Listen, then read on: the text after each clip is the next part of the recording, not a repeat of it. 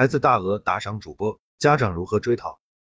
六一儿童节快到了，部分中小学生为线下复课，仍通过线上课堂进行学习，数万教师变身主播进行在线直播，孩子们也拿起手机，体验起观看直播课堂的乐趣。通过线上课堂，孩子们有更多的时间和机会接触到手机和网络直播，但孩子大额打赏主播该怎么办？钱款是否能够追回？北京朝阳法院民二庭法官助理张艺兴介绍，想要追讨打赏，证明打赏是未成年人操作是关键。初中生独自海外留学，打赏主播六十五万余元。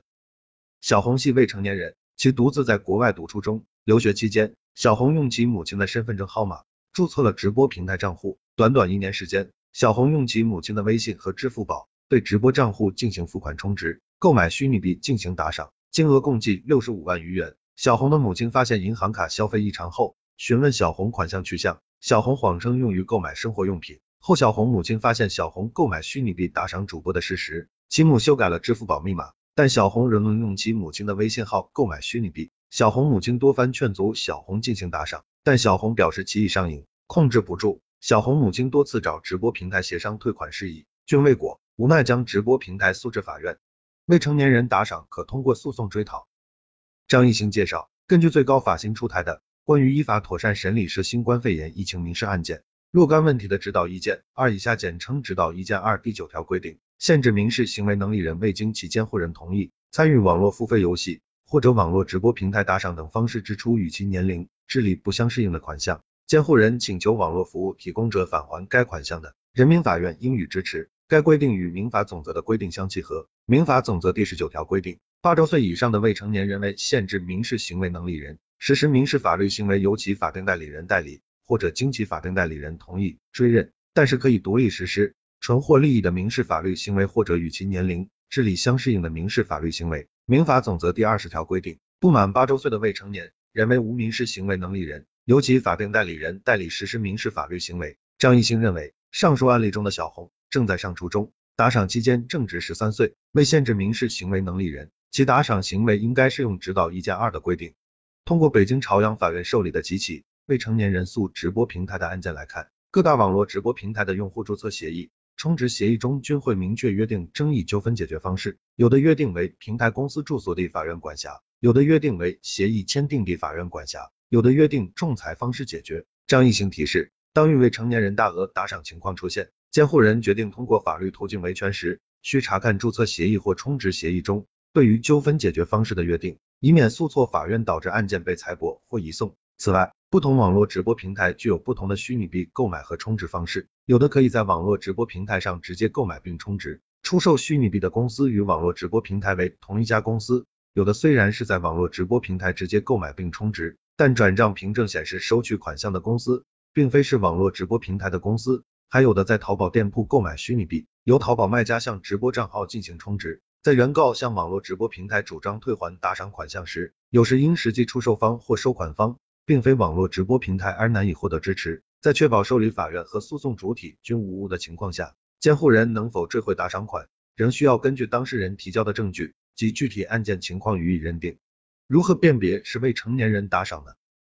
张艺兴介绍，司法实践中。认定未成年人实施打赏行为是适用指导意见二第九条规定的前提。目前根据互联网直播服务里规定的规定，网络直播平台对用户身份认证采取的是后台实名、前台自愿的原则，对用户进行基于移动电话号码等方式的真实身份信息认证。通过朝阳法院审理的几起未成年人诉直播平台的案件来看，未成年人进行大额打赏均是使用监护人的手机号进行身份认证。虽然目前各大网络直播平台基本设置了青少年保护模式，但在该模式下，未成年人无法购买虚拟币进行打赏。未成年人大额打赏事件，均是使用监护人的身份进行注册认证，这就造成司法审判中对账户实际使用人这一关键事实难以认定。在原告主张未成年人实际使用涉诉直播账号并进行消费时，有的原告提交未成年人使用涉诉直播账号进行直播的页面截图，或者与监护人关于购买虚拟币内容的微信聊天记录等证据。但该证据材料一般形成于打赏行为之后，或者证明力较弱，原告主张难以获得支持。考虑到用户和直播平台之间的利益均衡问题，法院一般会合理分配此类案件的举证责任，注重审查未成年人与监护人是否在异地居住、账户注册时的 IP 地址、充值打赏发生的时间及频率，与被打赏主播进行互动的情况，未成年人能否熟练操作直播平台 App 等事实，审慎认定平台用户的实际使用人。张一兴认为，在上述案件中，小红和其母分属异地，可以通过查看两人护照中出入境记录，并结合该账户注册时的 IP 地址来认定账户的实际使用人。换言之，如果通过以上途径均无法判断出直播账户的实际使用人是未成年人，那就有可能无法追回打赏款。未成年人打赏，监护人是否应担责？张艺兴认为，根据指导一加二第九条规定，直播平台返还打赏款需要符合两个条件，一是未取得监护人同意。二是打赏金额与其年龄、智力不相适应，未取得监护人同意，需要监护人对于未成年人直播打赏已是毫不知情。如监护人发现银行账户交易异常时，得知孩子进行打赏的事实，未采取积极有效措施，导致孩子后续再次进行打赏的，例如上述案例中小红母亲的行为，其发现小红打赏主播的事实后，仅修改了支付宝密码，但小红仍用母亲的微信号购买虚拟币。张一兴认为，小红的母亲面对多笔。持续大额不合理的财务支出，没有尽到必要谨慎核查义务，对小红大额网络交易消费采取放任的态度，此类情形不宜认定为未取得监护人同意。张艺兴提醒，监护人在发现未成年人打赏后，应第一时间采取措施更改支付密码，采取积极措施避免打赏行为再次出现，同时应积极与平台进行沟通，披露账号实际使用人的情况，并对未成年人打赏一事明确拒绝追认，请求平台及时暂停账号的交易功能。上述案例中，如小红母亲在发现小红打赏后，第一时间阻止小红再次进行打赏，要求直播平台冻结账户，防止损失扩大。在确认实际打赏人为小红后，小红的大额打赏款可以退回。此外，张艺兴介绍，根据民法总则规定，父母对未成年子女负有抚养、教育和保护的义务。根据未成年人保护法规定，父母或者其他监护人应当关注未成年人的生理、心理状况和行为习惯。以健康的思想、良好的品行和适当的方法教育和影响未成年人，引导未成年人进行有益身心健康的活动，预防和制止未成年人吸烟、酗酒、流浪、沉迷网络以及赌博、吸毒、卖淫等行为。所以，监护人对未成年人负有教育、引导、管理的义务。指导意见二第九条，并非是只要未成年人打赏就应退还款项的一刀切规定，而是采取结合监护人的主观态度和行为及打赏金额等综合因素予以认定。如监护人对未成年人的打赏行为采取放任态度，应由其自行承担相应的法律责任。关于打赏金额与年龄、智力不相适应的认定，法院审理过程中应结合孩子成长环境、家庭经济情况、每次打赏金额及总打赏金额等因素综合认定。法官建议，直播平台、监护人、学校应协同发力。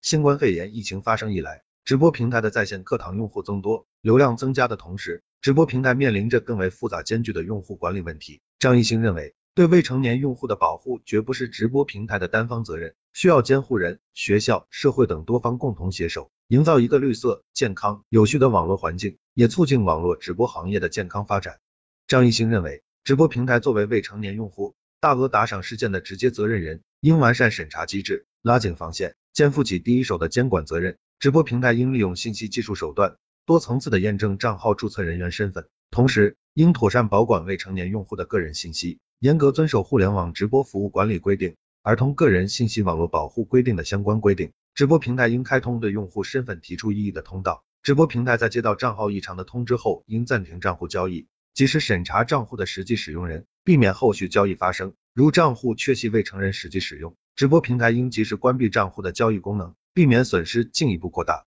其次，张艺兴称。监护人应履行对未成年子女抚养、教育和保护的义务，加强对未成年人的关心和教育，多与未成年子女进行沟通交流，了解子女在生活中的喜好和学业压力，及时帮助子女化解生活中遇到的障碍问题，避免未成年子女沉迷网络。第三，监护人应妥善保管资金，及时查看资金账户变动情况。监护人应妥善保管资金账户的交易密码，设置银行账户交易短信提示，及时定期查看微信、支付宝交易记录。如发现交易记录异常，及时查明原因。日常生活中的大额开支，尽量避免让未成年子女擅自交易。如发现孩子大额打赏主播，应耐心与未成年子女沟通，并及时更改交易密码，避免损失进一步扩大。同时，可与直播平台的客服进行沟通或发送告知函，向直播平台披露账户使用人情况，对子女的擅自交易行为拒绝追认，要求平台对相关账户采取停用措施。此外，学校应加强引导，教育未成年人。规范在线课堂的使用方式方法，确保教师在线授课的质量，避免未成年人因过多接触手机而沉迷直播打赏的情况出现。政府部门针对在线教育问题制定相关指导意见，严格规范教育机构、教师通过网络直播方式进行授课的行为。张艺兴认为，网络直播作为新兴互联网行业，技术门槛要求较高，新